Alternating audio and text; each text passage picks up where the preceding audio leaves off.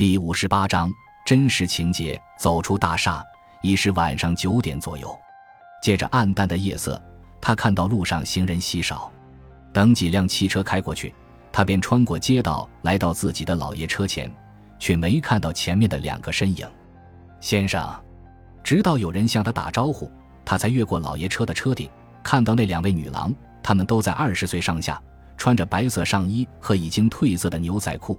其中一个长着漂亮的金发，身高在一米六左右，而另一个黑人女子则更加消瘦些，也高一些。她的手在车门的把手上停顿了一下，询问道：“有什么事吗，女士们？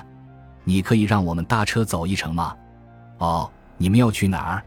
金发女子回答说：“圣路易斯。”恰好，她正打算在回家途中到圣路易斯旁边的超市去一下。那条路离他们要去的地方并不很远，只有几条街。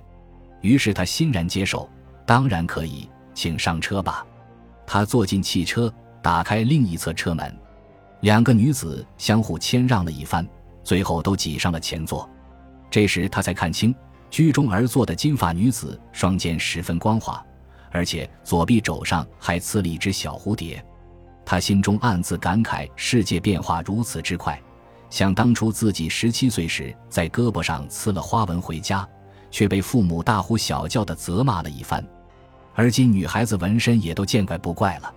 他发动汽车，驶过两条宽阔大道后，便开到了一条偏僻狭窄的马路上，他也逐渐轻松起来。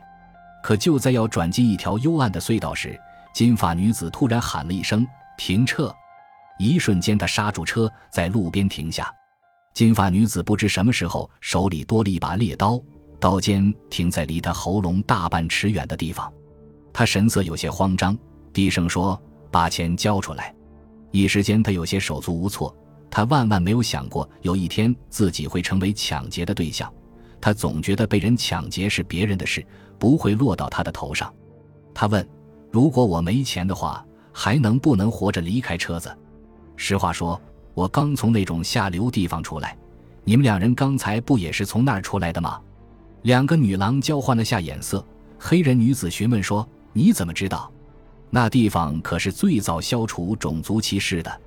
在美国，除了监狱，还有哪儿还会像那儿一样不分种族的互相信任？话说，你们是第一次出来试运气的，我说的对不对？”为什么这么问？金发女子问。他心底忽然有了点自信。你们根本不知道自己在做什么。黑人女子有些不耐烦了，但神情中有些疑惑。这种事你懂得什么？什么都懂，而且很内行。说着，他转向金发女子：“就以你持刀的方式来说，你居然会让刀尖离我脖子大半尺远？你本该用力顶住我的喉咙，或者是我的腰。”并且你们应该坐在车的后座，这样下手时才不容易被发现。金发女子仍举着刀，有道理，当然有道理。她微微得意。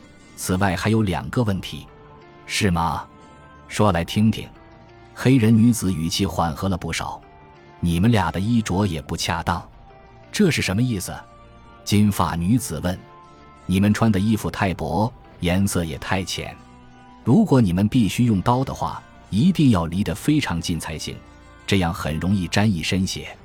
假如你们非用刀不可，万一遇上对方做出愚蠢行为，衣服颜色深暗一些，显然更容易掩饰血迹。还有呢？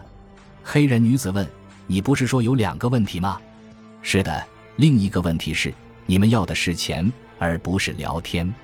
你们本应该尽可能把钱弄到手，而避免和对方说太多废话。”只要用刀一顶住对方，你们就该立刻告诉他废话少说，否则刀剑无眼。然后让他交出所有值钱的东西，否则就会如何如何。你们要是能做得足够好，他就会吓得不敢吭声，更不敢磨蹭，做一些不该做的事。这时，黑人女子已经打开车门往下走了，金发女子也跟着滑了出去，把刀乖乖收进了包里。你们现在打算干什么？他问：“换衣服。”金发女子说：“他点点头，随之劝解他们：年轻人还是做些正经的事情赚钱吧，不要惹是非。